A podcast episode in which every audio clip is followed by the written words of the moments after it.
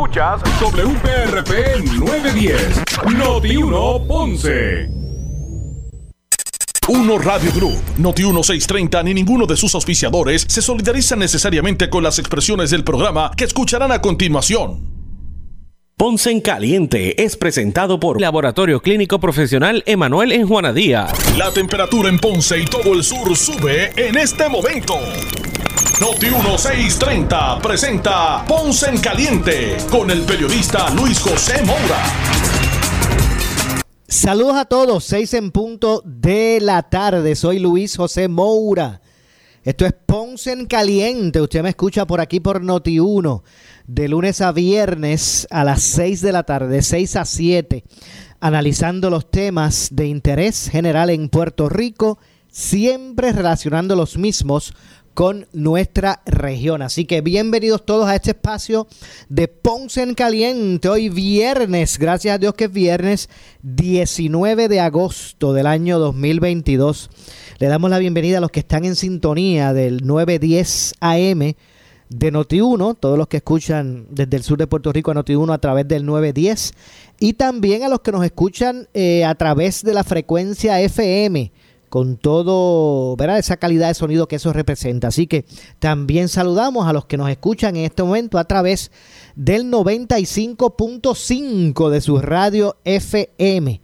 Así que para nuestra audiencia en AM, al igual que la de FM, en AM el 910, en la, en la FM en el 95.5, gracias Gracias por su respaldo, gracias por su eh, sintonía. Eh, y bienvenidos todos a la edición de hoy. Hoy hemos, hoy invitamos, hemos invitado a que nos acompañe para analizar eh, los temas del día. a un, un, ex representante de la Cámara por el distrito de Ponce. Me refiero al ex legislador licenciado Luis Tato León Rodríguez. Hoy echamos, jalamos para acá Tato para hablar unos minutos con él de estos temas que están en el ambiente. Así que en primera instancia, saludos, eh, eh, eh, licenciado Luis Tato León Rodríguez por estar con nosotros. Saludos a ti y sobre todo saludos a los amigos Radio Escucha ¿verdad? Como tú bien dijiste, nos están escuchando a través de 95.5 FM y 910 AM en este su programa Ponce en Caliente. Gracias por habernos invitado. Claro que sí, gracias a usted. Y es que eh, vamos a reflexionar un poquito hoy sobre los temas del día. Primero, me gustaría, eh, el licenciado, que nos diera su su lectura, ¿verdad? Como dice nuestra compañera Carmen Jovet, yo sé que eh, la Mujer Noticia, usted lo, lo, ha, entrevistado un montón de veces y, la Mujer Noticia siempre dice, deme su lectura. Deme su lectura de lo que está pasando con, con el asunto energético en, en, Puerto Rico, el aspecto de la, ¿verdad? Eh, eh, la administración de la distribución y, y, transmisión por parte de Luma, lo expresado por el gobernador, las críticas, la, insatisfacción del gobernador al desempeño de Luma, eh, ¿verdad? Que, que, sorprendió a todos porque fue como un, un, un, virón, ¿verdad? Eh, de opinión eh, totalmente radical de un día para otro, ¿verdad? lo que dijo, lo que expresó el negociado de energía en términos de mediciones deficientes, negativas, en, ¿verdad? En, en las métricas que se, eh, se eh, le pusieron a Luma Energy y todo lo que está ocurriendo con, con esto de la, del, del, del, ámbito energético en Puerto Rico, licenciado. Mira, como se dice aquí en, en Noti1, las noticias cambian, ¿verdad?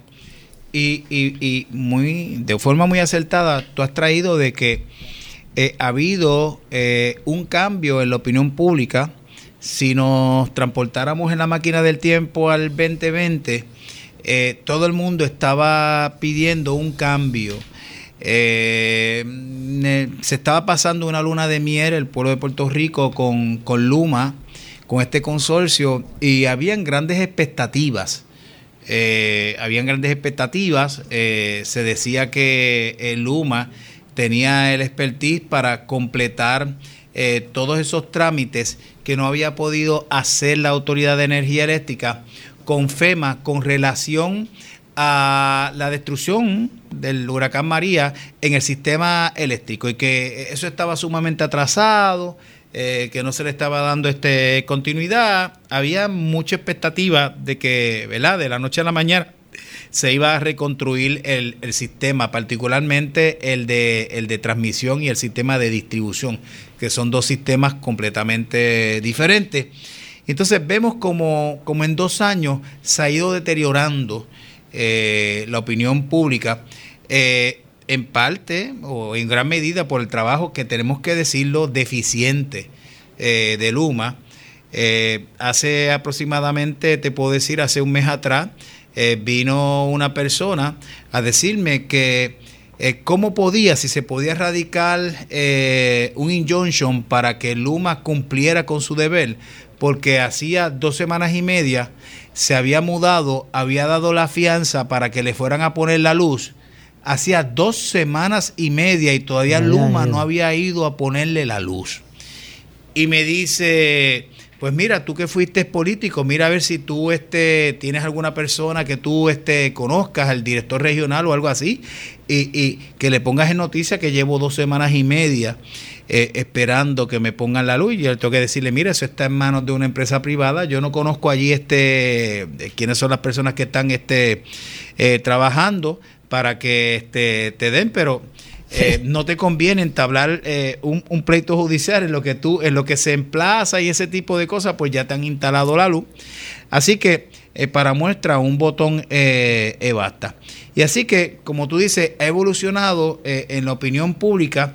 la percepción de lo que se tenía sobre, sobre Luma, habían grandes expectativas y al final del tiempo, pues este, Luma no cumplió este, con las expectativas. Yo creo que si tú le preguntas, Moura, eh, a 10 personas, estoy seguro que de las 10, 8 o 9 te van a decir que no están, no están este, satisfechos ¿verdad? Eh, con el trabajo de, Luma. Y, es una, y es una eh, ¿verdad? Es una, una posición que se adopta de manera generalizada.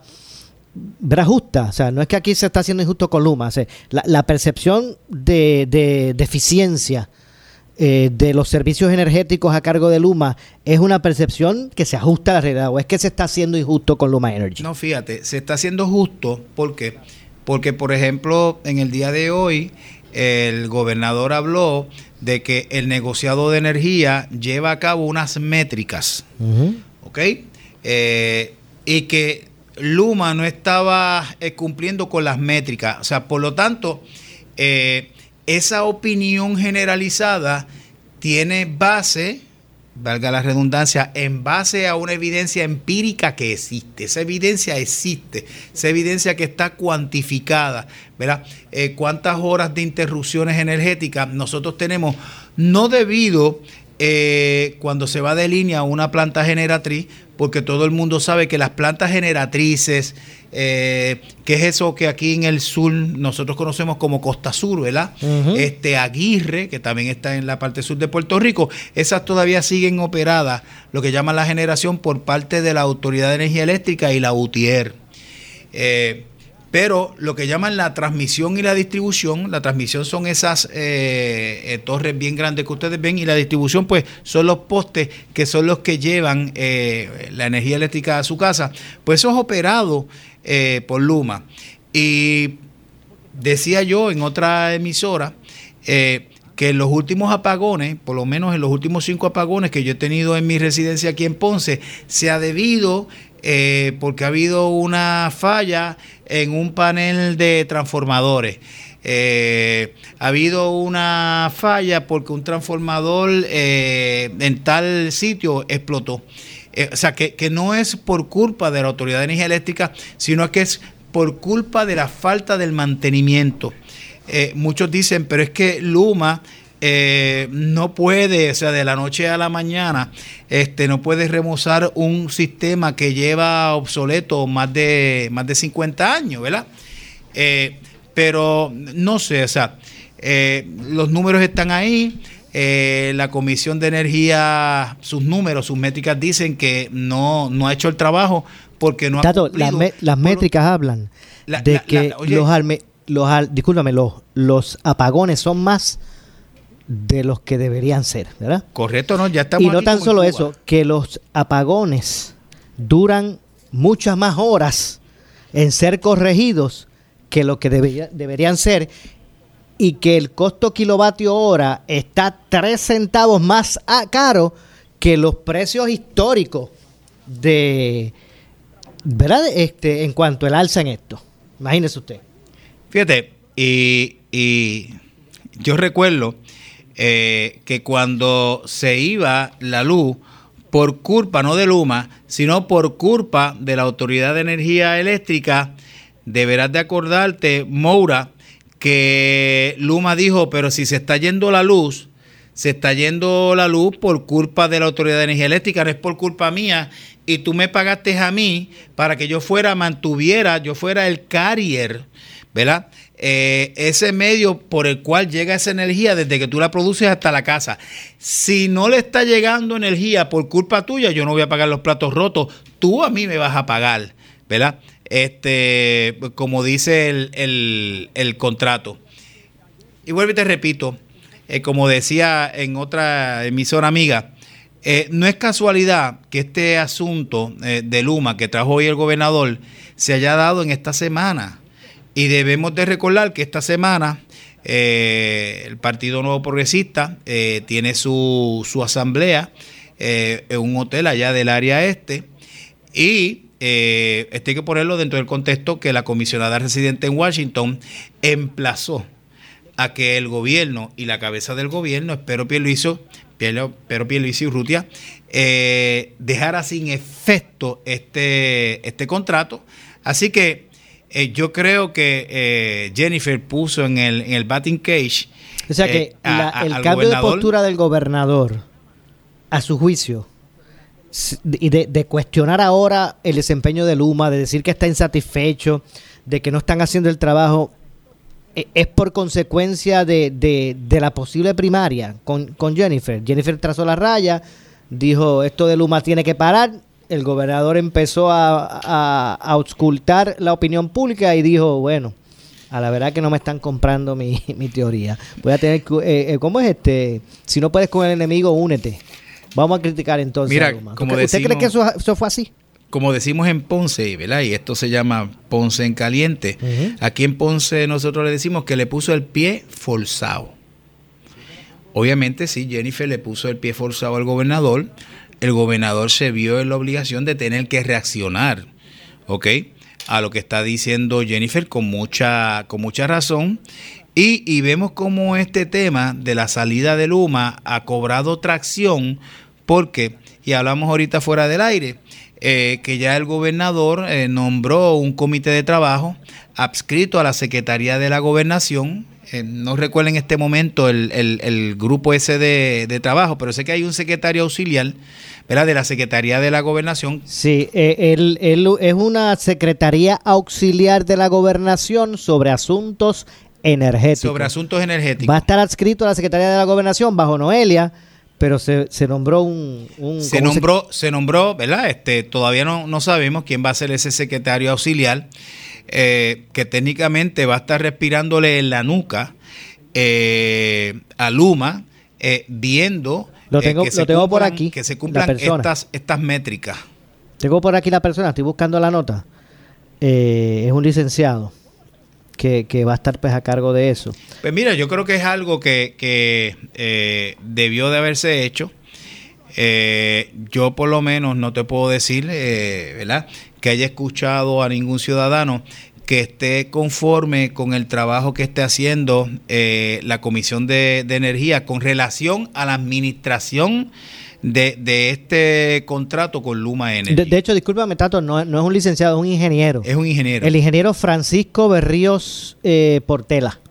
Francisco Berríos, Francisco Berríos Portela fue designado eh, a dirigir esta Secretaría Auxiliar de la Gobernación para Asuntos Energéticos eh, que tendrá a su cargo eh, Este, eh, garantizar que se implemente la política pública, la política pública de, la administración actual sobre eh, los asuntos energéticos.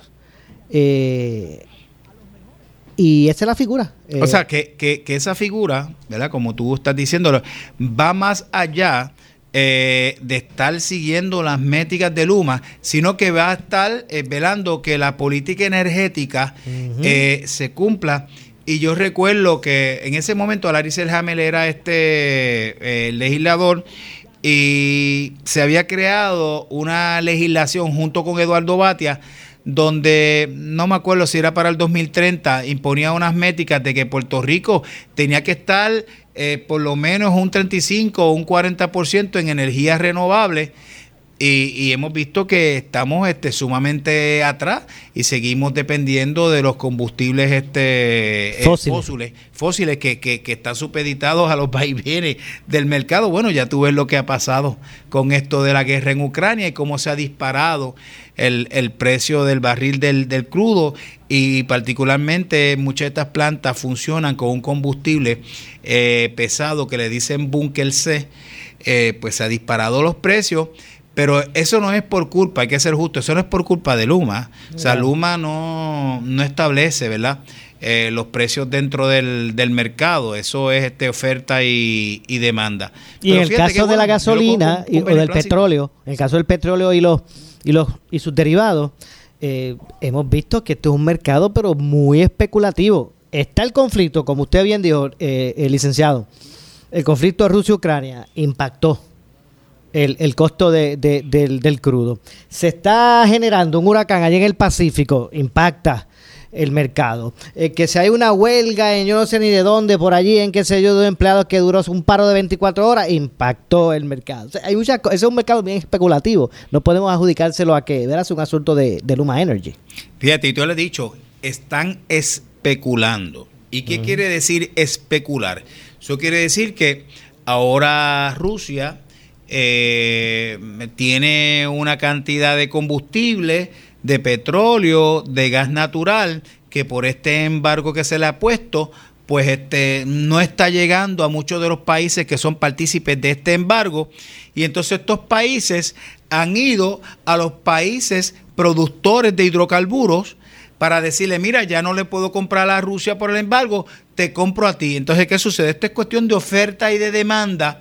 Y si hay demasiado de mucha demanda, los países que están produciendo dicen, pues ahora yo me echo para atrás porque ahora a estas, a estas personas que yo no le vendía, que le compraban a Rusia, ahora me tienen que comprar a mí. Pues mira, ven acá, ahora esto te vale tanto, ¿ok? Esto te vale tanto. Y lo compras o, lo dejas. pues, De hecho, tenemos que comprarlo. Por eso es especulativo. Claro, y como el mismo mercado es el mismo, el mismo mercado se regula, los precios llegaron a estar tan y tan altos que se empezó a quedar la producción sin vender y por eso es que usted está viendo ahora unas leves eh, oh, bajas. Claro, claro, porque las, las, personas tenían, o sea, llegó un momento, yo llegué a ver por ahí el litro a 1.20 y por Eso, al estar ya tan, tan este... La gente no salía de su casa. Claro, al estar ya tan inaccesible el costo, ¿verdad? Tan elevado, pues se empieza a quedar el producto y por eso es que usted ve que está bajando. Eh, pero, ¿verdad? Que esto, esto es propio de, de, de la de la oferta y la demanda. De la oferta y la demanda y de que el, propio mercado se regula propiamente. Eso es así. Bueno, pues entonces, de hecho, de hecho, Tato, eh, de cierto modo, ahora que uno lee, que yo leo el comunicado que envió el gobernador para anunciarlo de la, la Secretaría esta auxiliar. Con Francisco Berríos Portela. Portela. Eh, yo veo hasta una incongruencia porque el día que, que el gobernador envió este comunicado, que fue ayer, venía de haber hecho las expresiones de insatisfacción, ¿verdad?, eh, con relación al, desempeño de Luma, y de una forma no liviana, porque el gobernador eh, se expresó de forma eh, contundente. Y ahora que yo leo aquí, este comunicado tiene uno, dos, tres, cuatro, cinco, seis párrafos. Aquí no habla expresamente de que esa figura es para fiscalizar a Luma es, para, es, para, es para implantar la política energética. Energética. Voy a leerte, leerle por aquí varios extractos, ¿verdad? Pero aquí no habla de que ellos vienen a... A menos que la orden ejecutiva que, ¿verdad? Que crea la oficina, uno vaya al detalle, es la, Tato, apúntala por ahí, es la 2022-043. 2022 043. 043. Esa es la orden ejecutiva que crea esta esta, esta Secretaría Auxiliar, a menos que esa orden ejecutiva no lo diga en detalle, porque y no la información, ¿verdad? Que se puso en el comunicado, que no es, que no es la orden completa. Pues aquí lo que habla es de, de como dije, de verdad, de, de, buscar que esta persona, eh, pues adelante lo que es la política pública, supervisar y, coordinar todo lo relacionado con el tema de, de la energía, ¿verdad? Pues yo no sé, yo, yo, yo a prima facie, yo te puedo decir que, que estoy viendo una duplicidad entre la Comisión de Energía, que es un ente creado por ley, y esta Secretaría Auxiliar de Asuntos Energéticos. O sea, prima facie me viene como una, una, una duplicidad eh, a prima facie.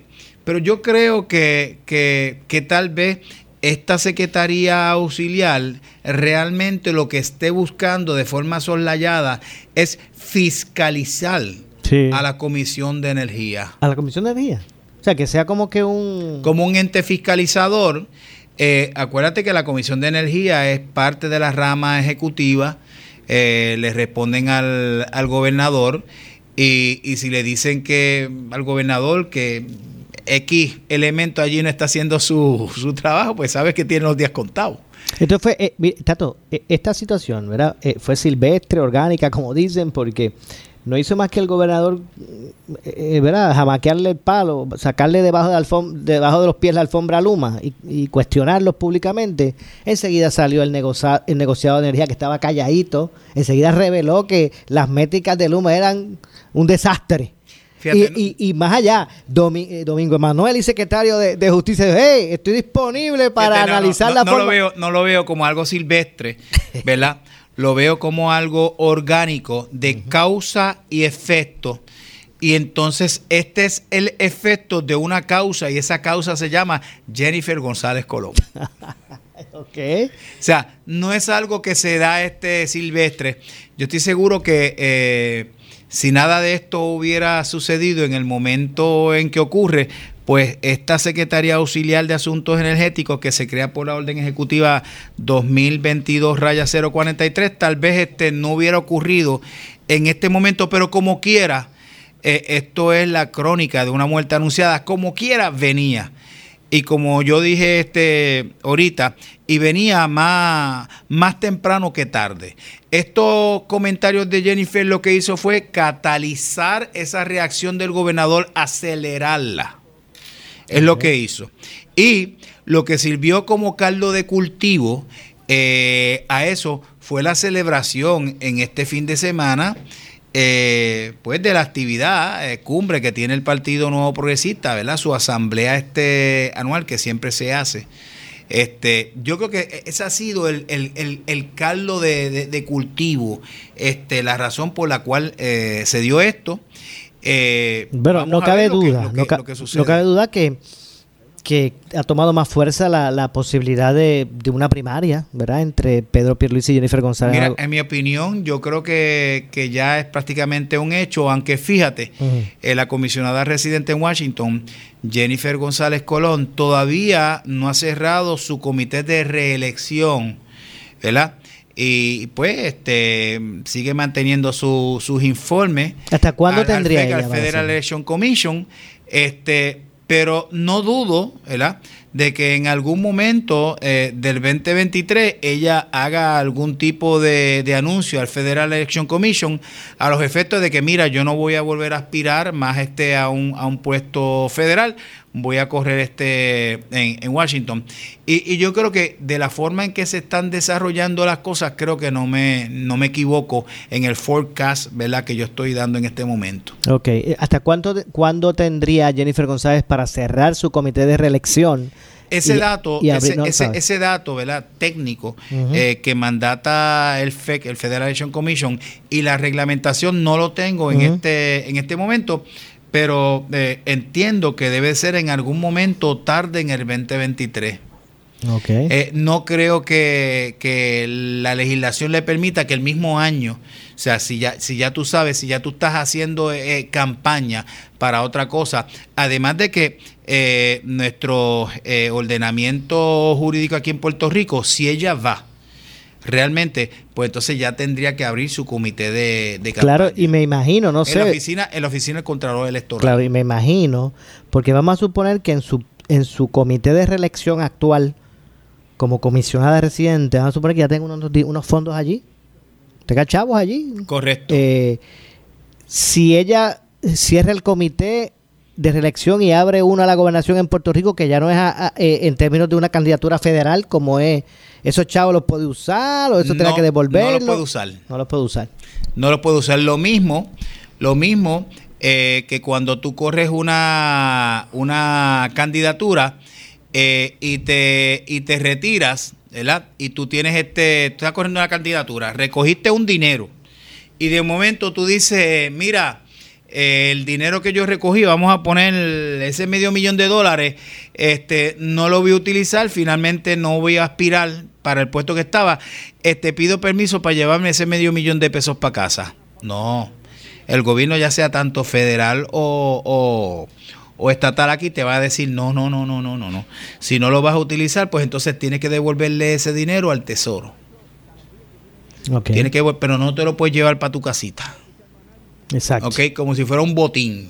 Exacto. Este personal. De hecho, eso le pasa a Alejandro. Bueno, y es, que, y es que una persona que donó a esa candidatura es pensando, verás, es apoyando una candidatura a Washington, no a, no a Puerto Rico, ¿verdad? Tiene su lógica pues, también. Por, por, lo menos yo te puedo decir aquí en Puerto Rico, antes el candidato tenía que devolverle eh, el dinero a esa persona que aportó, entonces después el pueblo de Puerto Rico enmendó la ley para que entonces en vez de devolvérselo a la persona, se lo tengas que regalar al pueblo de Puerto Rico. Bueno, Tato, te voy a pedir, ¿verdad? Que me acompañes un minutito adicional. Yo tengo claro que hacer que sí. la pausa. Al regreso, vamos a hablar de qué hacemos entonces. Si le quitamos el contrato a Luma, ¿qué vamos a hacer? ¿Quién va a administrar la transmisión? ¿Regresamos a energía eléctrica? Vamos a hablar de eso y de la convención del PNP, que también tiene sus otras intrigas, ¿verdad? No solamente esto de, de, de Jennifer y, y Pierluisi. Hacemos la pausa. Eh, regresamos de inmediato con más.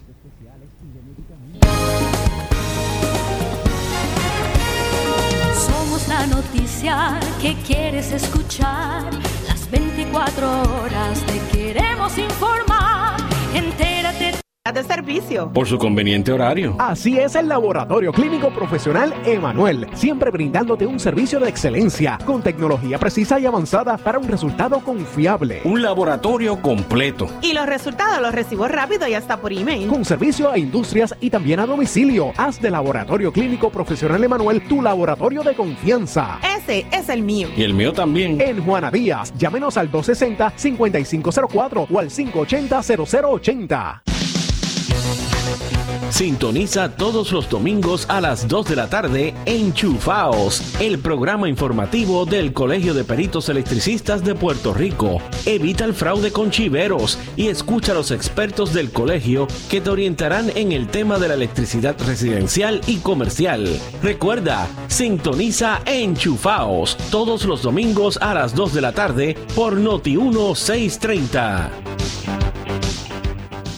Tienes 40 años o más, la prevención es lo más importante para evitar el cáncer de colon, esófago o estómago. En Advanced Endoscopy Center, el único centro de endoscopía ambulatoria acreditado en Puerto Rico, en Ponce Bypass, el doctor Álvaro Raymondé, gastroenterólogo por Certify, cuentan con los equipos más avanzados, incluyendo ultrasonido endoscópico, para la detección temprana de lesiones que pueden desarrollarse en cáncer de colon, esófago, estómago y también cáncer de páncreas. Llámanos al 843-1129.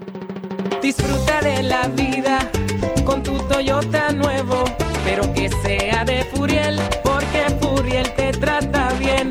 Garantía y servicio de primera tiene él. El mejor trato y negocio, sin duda tiene Furiel.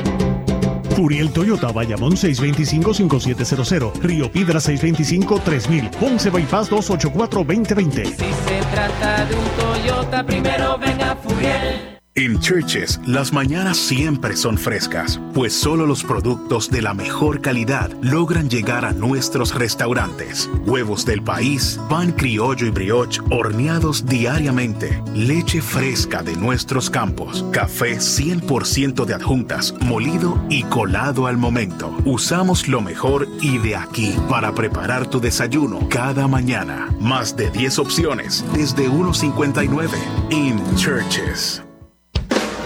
Buscas? ¿Muebles en seres o matres? Muebles por menos lo tienes sin necesidad de crédito y pagos mensuales bajitos. Una gran cantidad de mercancía lista para entrega inmediata. Gabinetes en PVC, alacena y barras para que tu cocina se vea nítida. Además, salas, cuartos y comedores a precios que le gustan a tu bolsillo. Échale un vistazo a lo nuevo en Muebles por Menos. Salinas, Villalba y Ponce. Carretera 14 frente al cementerio. Visita su página de internet. Somos Noti 1630. Noti 1630. Primera fiscalizando. Por su calidad de servicio. Por su conveniente horario. Así es el Laboratorio Clínico Profesional Emanuel, siempre brindándote un servicio de excelencia con tecnología precisa y avanzada para un resultado confiable. Un laboratorio completo. Y los resultados los recibo rápido y hasta por email. Con servicio a industrias y también a domicilio. Haz de Laboratorio Clínico Profesional Emanuel tu laboratorio de confianza. Ese es el mío. Y el mío también. En Juana Díaz, llámenos al 260-5504 o al 580-0080. El área sur está que quema. Continuamos con Luis José Moura y Ponce en Caliente por el 910 de tu radio. Bueno, estamos de regreso 6 con 31, 6 con 31 de la tarde. Soy Luis José Moura.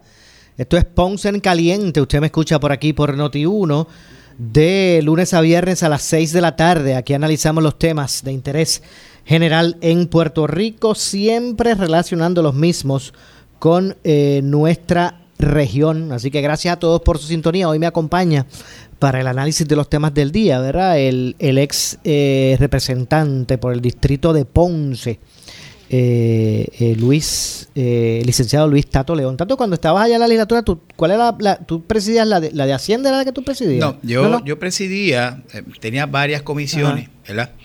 Eh, presidía la Comisión de Asuntos Integrados de la región sur de Puerto Ah, Rico. sí, sí, sí, sí. Residía, eh, presidía también la Comisión de Asuntos Federales.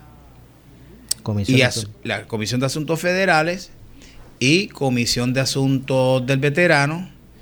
Era vicepresidente de la Comisión de Ética y vicepresidente de la Comisión de los Jurídicos. O sea, tenía do- dos comisiones. La Comisión de Asuntos Federales, recuerdo como una anécdota que me cayó como, como un fiat así del destino, ¿verdad? Yo había pedido, dame la, la Comisión del Sur, porque es una comisión que yo puedo entrar a las distintas áreas. Si hay Bueno, tú- usted, que- usted siendo del sur conocía lo. Claro. Lo- lo- Y- los problemas. Y, pero, y yo le dije a la, ¿verdad? En ese momento a la speaker, a Jennifer, le dije, dame la del sur, que tiene una jurisdicción general, porque si X cajetera está mala, yo puedo entrar. Si. X Bagio tiene problemas de lujo de agua, yo puedo entrar, porque tiene jurisdicción general. Eh, recuerdo que me dice, mira, Tato, hay una comisión que nadie quiere coger, ¿verdad? Y yo le digo, ¿y cuál es? Y me dice, pues es la Comisión de Asuntos Federales, porque esa le tienen miedo a hablar inglés, porque si tienes que sentarte en el Congreso, pues muchos compañeros los he sondeado y me dicen que su inglés es bueno, pero no lo suficientemente bueno como para que lo estén televisando y eso. Y yo veo que tú estudiaste parte de tu escuela superior en una academia de la Fuerza Aérea en los Estados Unidos. Me dice, pues, pues tienes que saber hablar algo de inglés, ¿verdad? Y le digo, bueno, en algún momento en mi vida Y usted dijo, yes, ma'am. En algún it. momento yo le digo, en este momento, pues mi, mi- mi idioma es el, el español. En algún momento en mi vida, el primer idioma, pues por circunstancias de vida, fue el inglés. Pero no, no en este momento me dice, pues. o sea que nadie la quería esa. porque no le, no le sometían al difícil. No le sometía, me dice, pues vas a tener que coger esa, ¿verdad?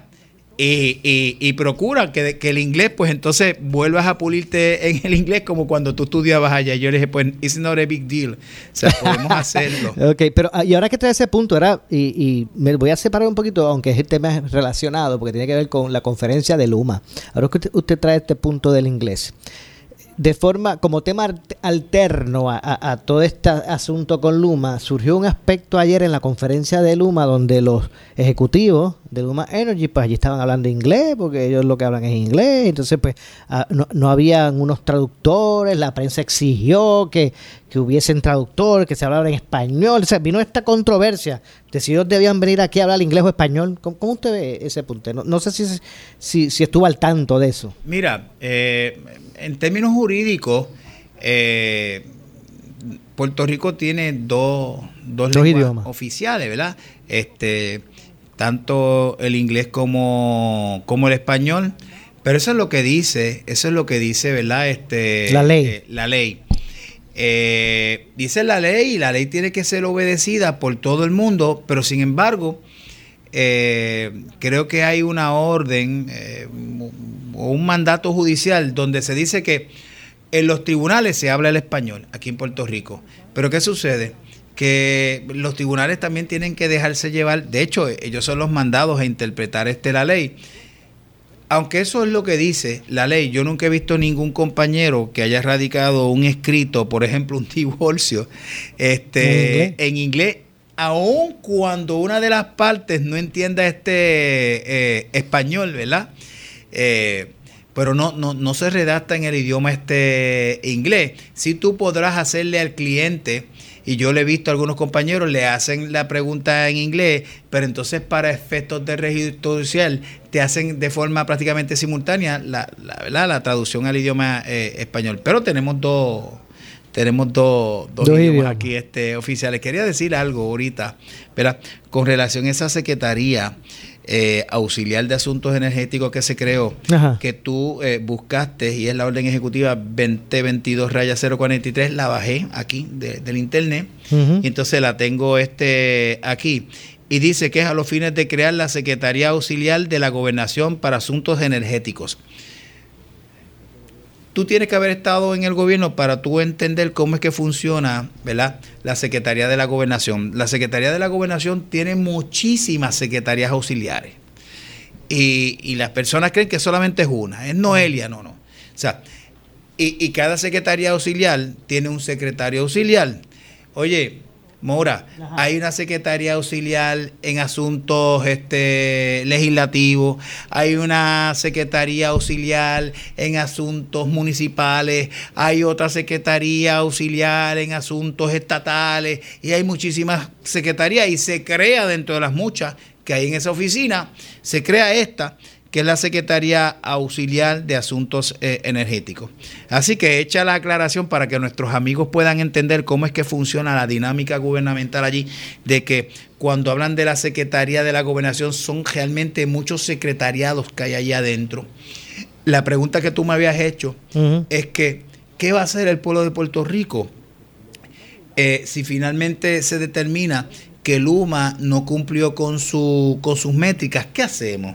Le decimos que se vaya, pero este, y la cogemos rápido para atrás, pero entonces eh, ese personal que había en la Autoridad de Energía Eléctrica, que era el que le daba el mantenimiento a, a esas líneas de transmisión y de distribución, que fueron desbandados, fueron enviados a distintas agencias del gobierno y muchas de esas personas ya se jubilaron. Y, pongo como, como ejemplo, conocí uno, ¿verdad? Estuve hablando la semana pasada con él, un, un celador 4, me dijo, ya eh, puse, trabaja en la Autoridad de Edificios Públicos, me dice, estoy con un trimmer, no estoy haciendo mi trabajo, aunque estoy ganando mi sueldo como, como celador 4, pero ya puse, ¿verdad? Eh, ya me, me voy a ir. ¿Qué pasaría? Pues mira, esto es una cosa, Mora, que hay que tomarlo con, con pinza. Eh, como abogado te puedo decir que eh, tienen que analizar cuáles son los exit clause, la- la- la- la- las cláusulas de salida. Todos estos contratos tienen una cláusula de salida. Y hay una cláusula de salida que dice, si se termina la relación contractual entre las partes de forma injustificada, pues siempre hay unas cláusulas penales y dice, bueno, pues entonces el pueblo de Puerto Rico como penalidad va a tener que indemnizar a Luma, qué sé yo, cuántos millones de pesos. Pero si la salida se da eh, porque Luma no haya eh, cumplido con las expectativas, haya habido un incumplimiento de contrato porque no hizo su el trabajo para el cual fue eh, contratada, hay que ver muchos elementos. Primero, tú tienes la evidencia y que esa evidencia sea admisible en un tribunal para tú poder probar un incumplimiento de contrato por parte de, de Luma. Posiblemente sí, haya la evidencia, porque la Comisión de, de Energía ha dicho que no está cumpliendo con, la, con las, Las métricas. métricas. Si ese fuera el caso, ¿verdad? Y se rescindiera el contrato porque no cumplió con las métricas que se habían acordado en el contrato. Ahora, tú vas a coger la criatura, ¿verdad? que es la, la, red de distribución eléctrica a nivel de transmisión y de distribución, pero si la vas a coger, eh, tienes los recursos, tienes el recurso humano para tú poder este, coger eso. Este, por lo tanto, todo el mundo sabe que en este momento la Autoridad de Energía Eléctrica no cuenta con ese recurso porque porque está disperso en distintas agencias del gobierno y mucha de esa gente, de ese capital humano, ya no se encuentra allí. Por lo tanto, entiendo que ese contrato dispone eh, de una cláusula transitoria donde eh, en caso de que fuera justificado o injustificado, no es que Luma coge y se va de la noche a la mañana, ¿me estás entendiendo? Se van hoy y hasta las 12 de la medianoche y ya a las 12 y 1 este, va a estar operando este Autoridad de Energía Eléctrica. No, todos esos contratos tienen una, unas cláusulas eh, donde, eh, de transición. ¿Ok? Pero vuelvo y repito, no veo a una autoridad de energía eléctrica en este momento eh, con los recursos humanos para atender la, la, red de distribución y de transmisión. De hecho, ya esos empleados están por ahí por por en otras agencias destacadas muchos de esos empleados que, que estaban antes en energía eléctrica. Y muchos van a decir, pues me quedo, este, otros regresarían, pero muchos de estos empleados ya se han jubilado. Entonces, ¿qué sucede? Que esas personas que se jubilaron, como ya la Autoridad de Energía Eléctrica no estaba encargada de la red de distribución y de transmisión, pues no fueron eh, reemplazados eh, por otras personas. Yo recuerdo que la Autoridad de Energía Eléctrica tenía una escuelita de celadores y cada cierto tiempo habría una escuela de celadores de línea.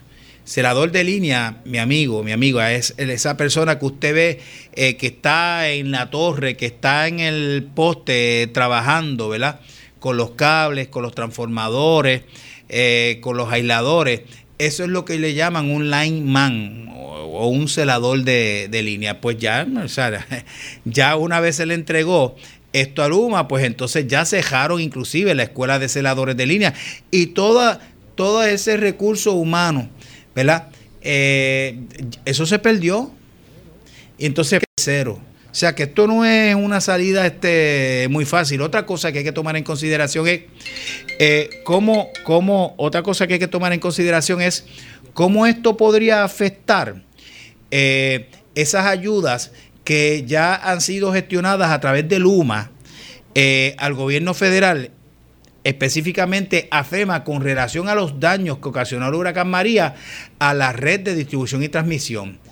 Eh, ¿Qué pasaría con eso? Si eso se quedaría trunco, si seguiríamos, si habría que comenzarlo desde cero. O sea, son muchas interrogantes que hay que hacer.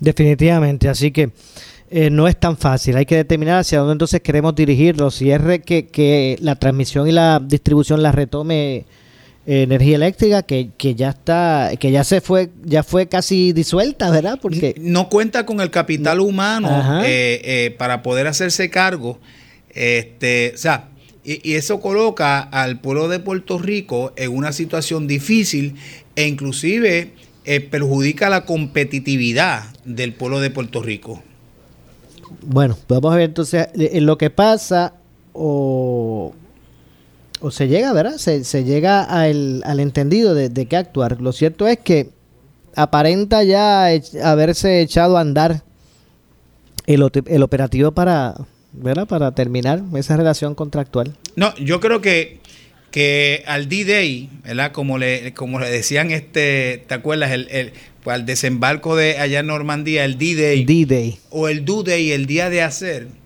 Eh, yo creo que lo único que falta en el D-Day es ponerle fecha. Este, ¿verdad? Definitivamente, ¿cuándo es que ellos se van a ir? Ya el andamiaje ya comenzó.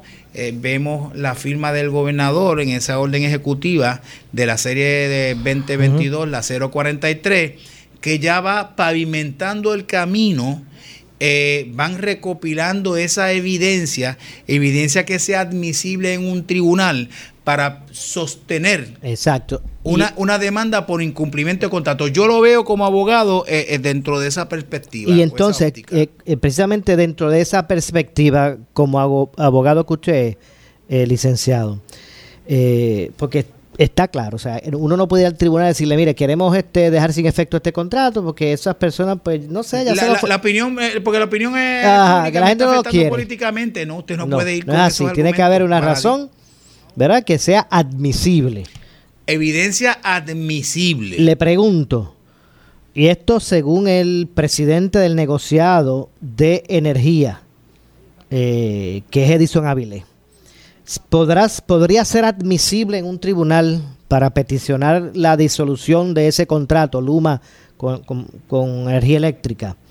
Eh, lo siguiente, y fueron unos, unos par de puntos, unos, unos cinco puntos que, que esbozó ayer el negociado de energía. El primero dice, Luego de un pico justo en momentos que se dio la transición de operador en junio del 2021, el promedio mensual de duración de interrupción en el servicio se redujo eh, hasta el mes de enero del 2022. De ahí en adelante y hasta el presente, la duración de interrupciones han ido en aumento. Ese es el primer punto. O sea que ellos dicen que ahí la primera métrica se escocotaron porque dice que aún cuando al inicio hubo una reducción en la duración de las, de las intervenciones desde junio del 2021 hasta enero del 2022, hasta enero pasado. De ahí a hoy, de enero del 2022 a hoy, enero, vamos, no contemos enero, febrero, febrero, marzo, abril, mayo, junio, julio, agosto sería el séptimo mes. Van siete meses que de forma consecutiva, ahora los apagones duran más tiempo. Habría que ver, habría que deslindar, es la palabra. De estas, eh, dice que se han desbocado la- las interrupciones, las horas. Habría que deslindar si se debe a razones imputables a la Autoridad de Energía Eléctrica. Mira, ahora mismito Mira. tuvimos una fluctuación Vamos a ver si estamos al aire ya, de regreso. Vamos a ver. Bueno, vamos a ver Ah, si no, estamos. estamos de regreso. Ahora sí. Estamos de regreso. Bueno, hablando Efectivamente, de- hablando de luz, me han dado dos, dos bajones de, de- de luz que por poco nos sacan del aire. Ajá. Por poco nos sacan del aire. Bueno, ahí si tuviéramos en el tribunal y tú fueras el esto es juez. defensa mira, Luma porque fue rapidito. Mira, si usted fuera el juez amigo que nos está escuchando, yo como abogado le digo, Usted ve- juez, ahí le presento el exhibit número uno de que lo que yo le estoy diciendo es verdad. Ok. Pues mira. Pero Tato, discúlpame, es que ese punto que, te- que le leí no es el único. Hay otros. El negociado señala que el promedio anual de duración de interrupción en el servicio ha ido en aumento. El promedio anual de interrupciones de servicio ha ido en aumento. eh, un aumento consistente desde junio hasta el presente y se coloca por encima eh, de la meta histórica, lo que le llaman el baseline, que era de 1.243 minutos al año. Ese baseline era de 1.243 minutos al año que la luz se iba y que actualmente ese número lo han sobrepasado. El promedio de interrupciones mensual por cliente ha fluctuado desde la transición en junio del 2021 que ellos entran, alcanzando un pico en octubre del 2021. Aunque ha bajado de ese pico, sigue estando el mismo, eh, eh, sigue estando al mismo nivel que el comienzo, que al comienzo de la transacción, o sea que no ha habido mejoría.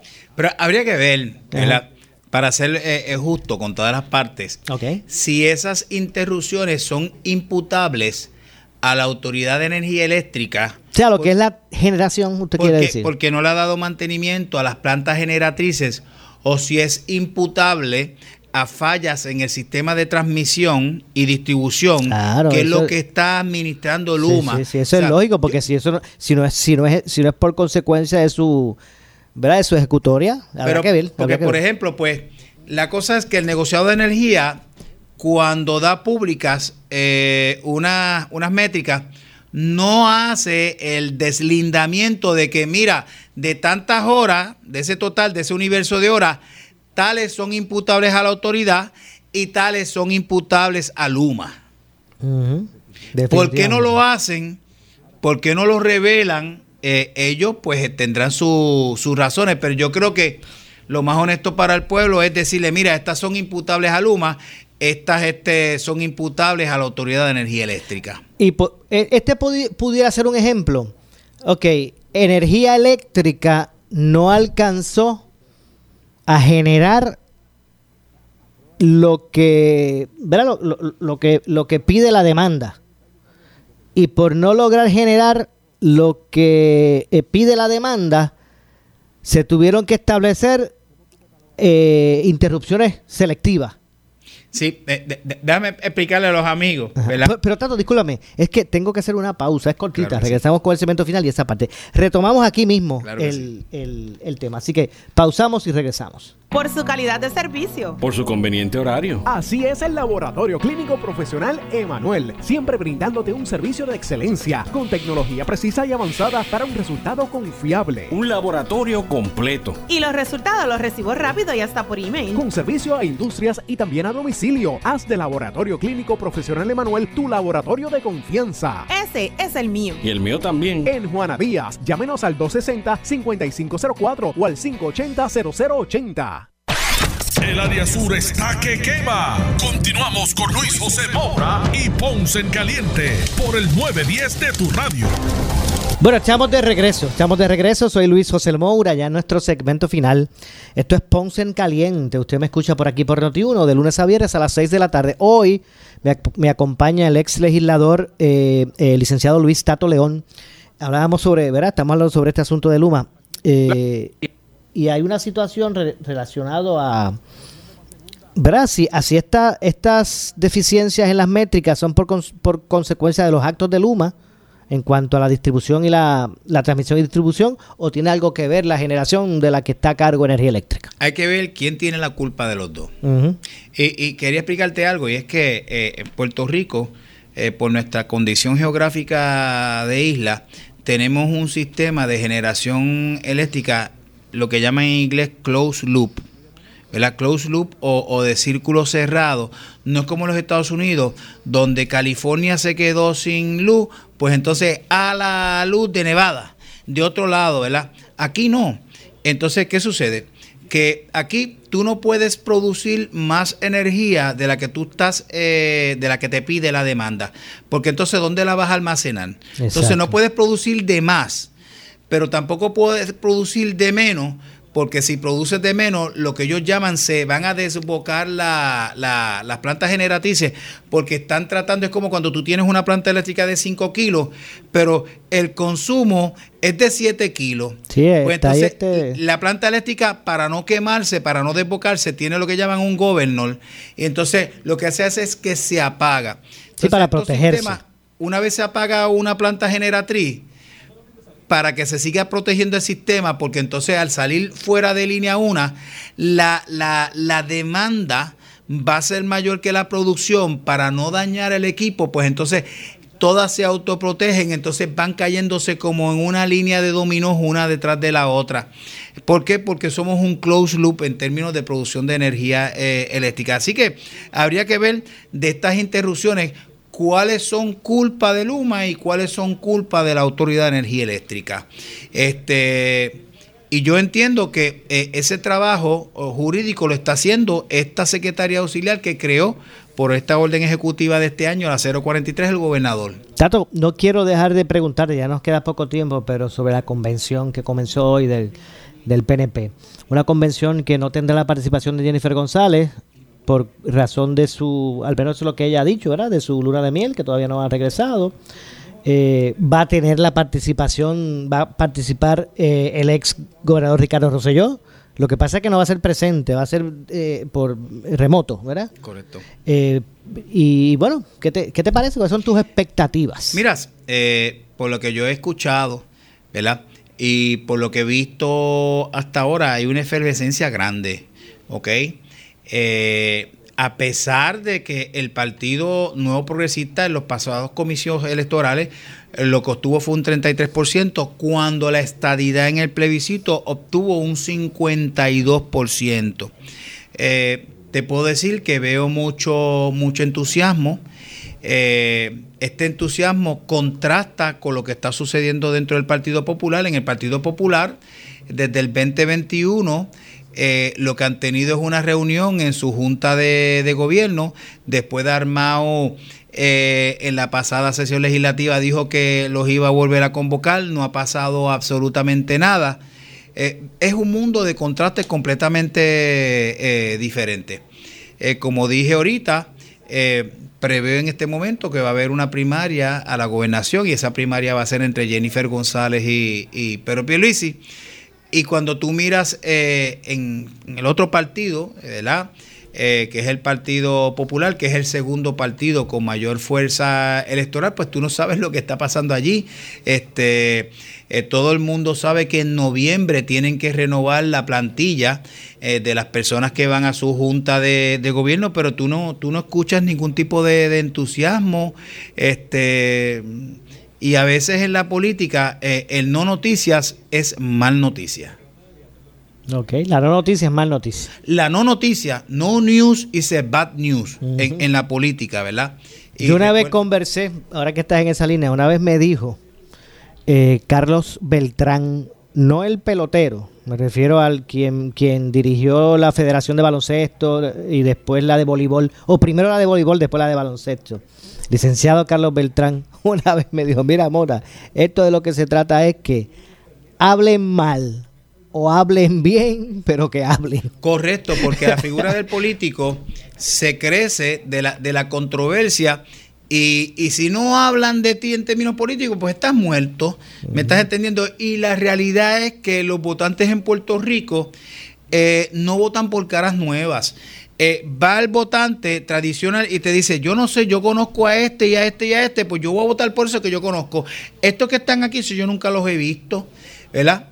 Este, y por eso es que tú ves que personas eh, que son muy controversiales, y yo te voy a dar un ejemplo, ¿verdad? De una persona que es muy controversial, fue compañero mío en la Cámara de Representantes, eh, Georgie Navarro, eh, controversial, pero excelente legislador eh, ese está todos los días metido en su, en su distrito.